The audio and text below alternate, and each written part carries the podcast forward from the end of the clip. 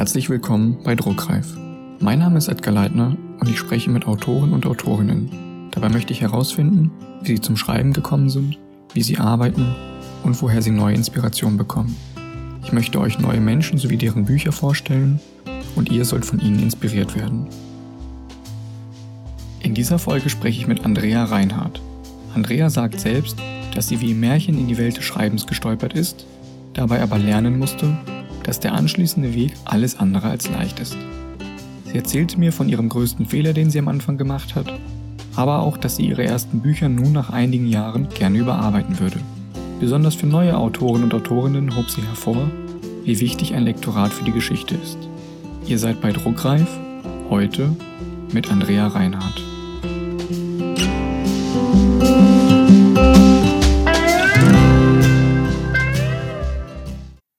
Ja, das war bei mir eigentlich so ein kleines bisschen Aschenputtelmärchen. Ich hatte wirklich überhaupt keine Idee, irgendwann mal Autorin werden zu wollen. Also für mich gab es den Beruf, ich kannte Autorin, aber den Beruf gab es gar nicht für mich. Für mich war immer klar, ich mache irgendwas mit Kindern. Und äh, es war dann so, dass 2016 mein Sohn eingeschult wurde. Da hatte ich noch eine Dreiviertelstelle und das war mir zu viel, weil er hat auch so ein bisschen Probleme in der Schule und dann wollte ich mehr zu Hause sein habe reduziert und habe dann irgendwann mit meinem Bruder und meinem Mann einen Horrorfilm geschaut, wo die Hauptfigur Autorin war. Und die sagte so ähm, irgendwie in der Art, wenn ich nicht bald ein Buch veröffentliche, haben wir kein Geld mehr. Und dieser Satz hat mich irgendwie so getriggert. Und dann habe ich so, oh, mit einem Buch Geld verdienen, das wäre doch auch was für dich. Lesen tue ich gern und äh, habe das auch noch laut ausgesprochen.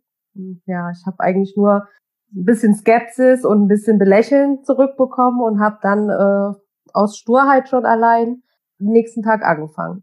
Ganz naiv, dumm, ich schreibe jetzt ein Buch, gebe das in den Verlag, wunderbar und verdiene Geld damit. So ist es natürlich nicht gelaufen, aber äh, so habe ich dann angefangen, den nächsten Tag mir eine Story auszudenken und habe knapp ein Jahr später dann mein erstes Buch rausgebracht.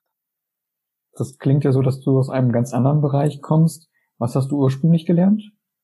Ich bin äh, gelernte Kinderkrankenschwester und habe seit 2011 auch auf einer Intensivstation, Kinderintensivstation gearbeitet. Macht mir, hat mir auch totalen Spaß gemacht, konnte es jetzt aber zum Schluss nicht mehr beides äh, unter einen Hut bekommen. Aber es hat mir sehr viel Nutzen gebracht, weil dadurch habe ich natürlich auch viele Themen aus meinen Büchern ähm, gefunden. Kommen wir direkt zu deinen Themen. Nehmen wir dein Buch oder irgendeine Geschichte, die du geschrieben hast. Was ist für dich am schwierigsten? Der erste oder der letzte Satz? Glaube, das ist der letzte Satz. Also ich möchte halt eigentlich immer so ein Gefühl von Schock vermitteln am Schluss. Ne? Und am Anfang habe ich eigentlich immer so alles im Kopf und wie sich das äh, weiter verbreitet. Aber der Schluss ist immer dann, dass ich dann nochmal so einen Knall gebe. Also ich würde eher sagen, der letzte Satz ist schwieriger. Du hast gerade gesagt, dass du den Anfang schon so weit hast. Dann lass uns mal generell auf deinen Schreiballtag und deinen Schreibprozess gehen. Du kannst mich ja mal auf den Weg mitnehmen, wenn wir ganz vorne anfangen. Wie kommst du auf neue Ideen? Und wie gehst du dann weiter vor? Bist du jemand, der das Buch komplett durchstrukturiert? Arbeitest du mit einer groben Struktur? Wie ist so dein Weg? Also die Ideen kommen eigentlich immer ganz spontan. Entweder träume ich davon und schreibe mir das dann auch wirklich mitten in der Nacht schnell irgendwie auf, damit ich das den nächsten Morgen auch noch weiß. Oder aber ich fahre irgendwo, sehe irgendeinen Gegenstand und merke dann, springt mein Gehirn gleich an. Das ist also ganz unterschiedlich. Manchmal bin ich auch unter der Dusche oder das ist ganz unterschiedlich. Und ich schreibe mir dann eigentlich grob auf, was die Idee ist. Und wenn dann die Idee, also Idee reif ist, dann strukturiere ich mir das schon so ein bisschen. Also ich war am Anfang jemand, der überhaupt nicht geplottet hat. Das war aber auch irgendwann, war das eine Katastrophe, weil mit jedem Buch wird man ja irgendwo reifer und man merkt dann einfach, ich habe den roten Faden so oft verloren zum Leid meiner Lektoren einfach auch. Und deswegen bin ich jetzt schon jemand, der das ein bisschen besser durchplottet und ich mache da wirklich auch Kapitel für Kapitel. Ich habe jetzt nicht irgend so eine bestimmte äh, Plotweise, die man zuhauf im Internet findet. Äh, ich halte mich so ein bisschen an die Plot-Point-Methode. Das ist, äh, wo, wo einfach steht, wann kommt wieder mal eine Wendung, wann wieder ein Twist, damit ich so etwa weiß, dass es nicht zu langweilig wird. Aber sonst habe ich keine extra Methode dafür. Ja, und dann plane ich wirklich Kapitel für Kapitel durch. Natürlich kommt dann beim Schreiben meistens immer noch mal ein Kapitel dazu oder die Charaktere verändern sich wieder. Also das kennt ja jeder Autor. Musst du für deine Bücher viel recherchieren und machst du das am Anfang oder während des Schreibens? Also wenn ich weiß, was das Thema so ist, dann äh, recherchiere ich meistens schon am Anfang. Aber es kommt auch oft vor, dass ich dann drin merke, irgendwie passt es noch nicht so richtig. Also jetzt zum Beispiel gerade, was ich jetzt schreibe, brauchte ich einen Kinderpsychologen. Da habe ich schon von vornherein viele Fragen beantwortet. Und mit der Ermittlerarbeit hatte ich einen Bekannten, der bei der Kribo gearbeitet hat. Der ist jetzt leider verstorben, deswegen muss ich da jetzt mal gucken, wie ich weiter gucke. Aber ich suche mir schon immer Fachleute, mit denen ich die Fragen irgendwie kommunizieren kann. Ja. Also ich mache beides. Vorher das große Thema und zwischendrin kommt schon immer mal vor, dass ich noch mal was gucken muss. Du arbeitest ja jetzt Vollzeit als Autorin. Hast du bestimmte Uhrzeiten, bestimmte Phasen, an denen du schreibst? Oder ist es so, dass du dir sagst, du schreibst nur am Wochenende und das Wochenende ist dann rein fürs Schreiben da? Also ich nehme mir eigentlich schon vor, jeden Tag zu schreiben. Ich nehme mir auch eigentlich vor, an den Wochenenden frei zu machen. Das klappt meistens nicht ganz so. Ich äh, nutze dann eigentlich die Zeit morgens, wenn mein Sohn in die Schule geht, bis mittags, bis er wieder heimkommt, dann muss ich Essen kochen und setze mich dann meistens am Abend nochmal, wenn er dann seine Freizeit hat oder ins Bett geht, nochmal dran. Ist jetzt natürlich im Moment sehr schwierig mit Homeschooling. Das kriege ich nicht so gut organisiert. Deswegen bin ich auch extrem im Nachzug. Und das macht mir natürlich sehr viel Druck teilweise. Ne? Aber ich möchte mir eigentlich schon so ein festes Regime aufbauen. Also ich morgens bis mittags auf jeden Fall schreibe und dann vielleicht auch mal einen Tag zwischendrin habe, wo ich mich um andere Sachen, Buchhaltung und weiß der gar nicht, was alles noch auf einen zukommt, wenn man dann plötzlich selbstständig ist. Da muss ich auch noch irgendwie so ein bisschen Plan machen. Gehört zu deinem festen Plan auch eine bestimmte Seitenanzahl oder eine bestimmte Anzahl an Wörtern, die du am Tag erreichen musst oder willst?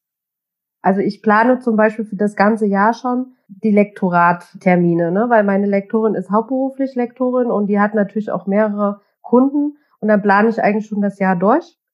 Und das, dann kommt so ein bisschen darauf an, wie, wie ich zeitlich unter Druck stehe. Wenn ich weiß, es wird knapp, dann zwinge ich mich schon jeden Tag bis 2000 bis 3000 Wörter zu schreiben. Wenn ich jetzt aber wirklich entspannt bin, dann gibt es auch mal Tage, wo ich einfach gar nichts schreibe oder ich schreibe nur 500. Das kommt dann darauf an, wie mein Flow ist. Aber meist ist es ja so, wenn ich einmal dran sitze, dann läuft's auch und benutzt zum Schreiben ein bestimmtes Programm. Es gibt ja viele Programme für Autoren, Autorinnen oder die gängigsten Programme von Microsoft ja auch oder von Apple. Was nutzt du? Ich nutze Papiros. Also einfach, weil ich die Stil, also ich nutze es nicht wirklich perfekt, sag ich mal. Ich könnte es, glaube ich, für den Preis noch deutlich mehr für mich, aber ich habe nicht die Zeit und den Nerv, mich da so durchzuwursteln.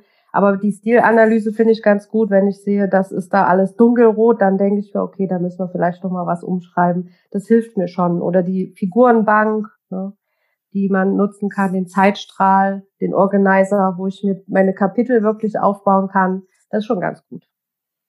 Dann weiß ich ja jetzt, wann du schreibst und wie du vorgehst. An welchem Ort schreibst du? Hast du einen Lieblingsort?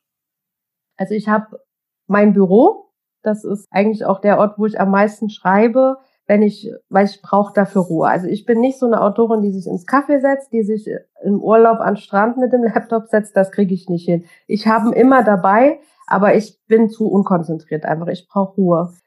Und wenn ich abends nochmal schreibe, ist es auch schon mal so, dass ich dann auf dem Sofa sitze oder im Bett auch mal schreibe, aber hauptsächlich in meinem Büro. Was ist deine größte Ablenkung vom Schreiben? Leider, leider Instagram. Das ist leider so. Ich habe auch immer wieder das Talent, dass ich äh, kurz bevor ich anfange zu schreiben, irgendwas poste und dann natürlich auch irgendwie 20 Mal reingucken muss. ja, leider.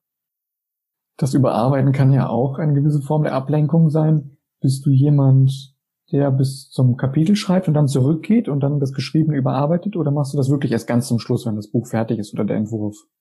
Nee, ich mache es eigentlich zum Schluss erst. Ich schreibe immer einmal komplett die Rohfassung nach unten und weiß dann auch, es ist eine Katastrophe. Erst beim zweiten Durchgehen gucke ich dann nochmal nach dem roten Faden und dann fange ich eigentlich beim dritten erst an, nochmal die Kapitel ordentlich äh, zu überarbeiten. Gibt es etwas, was dich als Autorin frustriert? Frustriert. Sicherlich auch, ja. Also frustrierend tut mich, wenn äh, ein Plan nicht so läuft, wie ich das gern hätte. Das ist habe ich im Moment zum Beispiel extrem. Das äh, bringt mich auch echt immer in Zweifel, ob die Geschichte dann wirklich was taugt, wenn das Lektorat irgendwie sagt, hm, da könnte noch irgendwie ein bisschen was geändert werden. Das bringt, das frustriert mich schon. Du hast ja in deinen Büchern sehr harte und emotionale Themen. Hast du für dich vielleicht ein Thema, über das du nie schreiben würdest? Das kann sich natürlich in der Zukunft ändern, aber vom jetzigen Standpunkt aus, gibt es da eine Grenze vielleicht? Also äh, Kannibalismus ist überhaupt nicht meins. Liebesromane, mm -mm. fehlt mir absolut die romantische Ader. Das findet man auch jetzt nicht so in meinen Büchern, vielleicht mal angedeutet, aber nie irgendwie groß ausgeschmückt. Geht für mich auch nicht, wird wahrscheinlich auch nicht passieren. Das äh, sind so Themen, und Fantasy ist eigentlich leider auch nicht mein. Da fehlt mir die Fantasie dann. das ist auch nicht meins. Dann kommen wir zurück zu deinem Bereich. Teilst du dein Buch mit anderen Leuten oder sprichst du mit jemandem darüber, während du schreibst? Oder geht es wirklich erst nach draußen an andere Menschen, wenn du komplett fertig bist? Komplett, also äh, eigentlich, wenn ich komplett fertig bin. Meistens habe ich dann so ein paar Testleser, die es äh, einmal in der Rohfassung lesen, wo ich auch sicher sein kann, die machen nachher nicht irgendwas Schlechtes draus, weil es noch eine Katastrophe ist, sondern da geht's mir wirklich nur, dass sie kontrollieren. Ist das stimmig? Ist das spannend? Äh, Habe ich da genug Twists und Plots drin und sowas? Aber sonst, nee, vorher nicht. Ich eigentlich komplett erst schreiben und dann kriegt's auch erst die Lektorin, die dann meist eine Vorbetrachtung macht und mir dann sagt, hier, da müssen wir noch ein bisschen dran arbeiten und dann fange ich quasi nochmal an, es zu überarbeiten, bevor es dann ins Detaillektorat geht. Und woher weißt du, dass du fertig bist mit dem Buch? Ich habe das ja, wie gesagt, vorher schon so geplant. Also ich plane mir das komplett durch und freue mich dann auch schon immer aufs letzte Kapitel, wenn ich dann endlich Ende drunter schreiben kann. Das weiß ich, weiß plane. Zweifelst du an deiner Arbeit? Manchmal schon, ja. Also ich glaube, das geht uns Autoren alle so. Es ist ja oftmals so, dass man seinen eigenen Text ja hundertmal liest und irgendwie beim 50. Mal denkt, boah, ist das ein Mist, das ist langweilig, das möchte keiner lesen. Dann schreibe ich wieder irgendwas dazu, dann denke ich, oh ja, das ist ganz gut und drei Tage später ist es wieder Mist. Also ja, ich zweifle schon oft und wenn ich dann halt auch äh, fünf Blätter kriege von meiner Lektorin nach der Vorbetrachtung, was ich alles ändern muss, dann denke ich, oh. aber meistens, wenn man dann einen Tag Pause hatte, nüchtern dran geht, ist es gar nicht so schlimm. Hast du deine ersten Bücher seitdem nochmal gelesen oder willst du das erstmal nicht mehr, weil du sie so oft gelesen hast, dass du genug von ihnen hast? Nee, also ich lese tatsächlich nicht mehr. Wenn es veröffentlicht ist, ist es raus. Was ich äh, eventuell mal für die Zukunft plane, ist, dass ich meine ersten drei, die Trilogie, überarbeiten werde, weil das waren halt meine Anfänge. Zwar wirklich, ich kann mich überhaupt nicht beschweren, es läuft super und die kommen auch im Großen ganz gut an. Aber ich merke selbst, dass meine Ansprüche sich einfach viel mehr entwickelt haben. Und ich möchte für mich vielleicht irgendwann mal sagen, dass ich die nochmal überarbeite und neu veröffentliche. Und hattest du eine Bewertung, ganz egal ob positiv oder negativ, die dich berührt hat oder die dir im Gedächtnis geblieben ist? Also jetzt eine bestimmte kann ich nicht sagen. Was mich wirklich sehr gefreut hat, war bei meinem ersten Buch, also mein Debüt Teufelseltern, dass ich doch einigen, vielen das vermittelt habe, was ich eigentlich vermissen, äh, vermitteln wollte. Da geht es ja nun ganz explizit um Kindesmisshandlung, auch durch Eltern. Ich habe das sehr überspitzt auch so ein bisschen dargestellt, dass halt auch so viele weggucken. Ne? Also dass die Schulen nicht reagieren, dass die Jugendämter teilweise auch nicht oder zu spät reagieren. Das habe ich ein bisschen natürlich unrealistischer dargestellt. Aber äh, es hat mich sehr gefreut, dass doch sehr viele Rezensionen kamen, die dann gesagt haben, oh ja, man muss vielleicht doch noch mal ein bisschen genauer hingucken bei manchen. Ne? Und was mich auch sehr gefreut hat, das hätte ich auch nie erwartet, es waren doch sehr, sehr, sehr viele Mütter, die das Buch gelesen haben. Damit habe ich überhaupt nicht gerechnet. Also ich habe eher gedacht, die Mütter können sowas halt erstmal nicht lesen. Ne? Aber nee, doch hauptsächlich Mütter. Ich glaube, das, was du vorher gesagt hast, wenn man Leuten so die Augen öffnen konnte oder wenn das zurückkommt, was man eigentlich erzielen wollte, das ist das Beste, was man kriegen kann an Feedback oder an Rückmeldungen. Genau. Ja. Du schreibst der Thriller. Liest du in der Zeit auch andere Thriller oder versuchst du, wenn du Bücher liest, ein komplett anderes Genre zu lesen, damit du nichts bewusst oder unbewusst abguckst? Nee, also ich bin nur in diesem Genre unterwegs. Ich lese auch nur Thriller und Krimis. Wie gesagt, Fantasy geht gar nicht an mich ran. Es gibt schon mal ein oder zwei Bücher, die ich gelesen habe, die mich auch überzeugt haben. Und äh, Liebesromane, nee, ist auch nicht so meins. Es ist schon hauptsächlich, ähm, dass ich Thriller lese. Selten mal ein anderes Genre. Manchmal vielleicht noch, was ich ganz gut finde, sind so Schicksalsgeschichten, die auf äh, wahre Begebenheiten beruhen. Das finde ich natürlich auch interessant. Liebesromane sind nicht deine Bücher, aber könntest du dir vorstellen, in einem anderen Genre noch ein Buch zu schreiben? Und findest du, man sollte noch im anderen Genre schreiben oder sollte man in seinem eigenen bleiben? Also ich sag mal, das soll wirklich jeder für sich entscheiden. Ich würde gern ein Buch noch mal in dem äh, Richtung Horror schreiben, also nicht so blutrünstig, eher so ein bisschen subtiler. Das äh, ist eigentlich auch ein großes Ziel, eigentlich auch schon dieses Jahr. Mal gucken, ob ich es umgesetzt kriege. Das ist aber so ähnlich wie Thriller, von daher ähm, ich persönlich kann mir nicht vorstellen, dass ich jetzt in ein anderes gehe, dass ich jetzt plötzlich Fantasy oder Liebesroman, obwohl ich sehe, dass Liebesromane ja wirklich super, super laufen.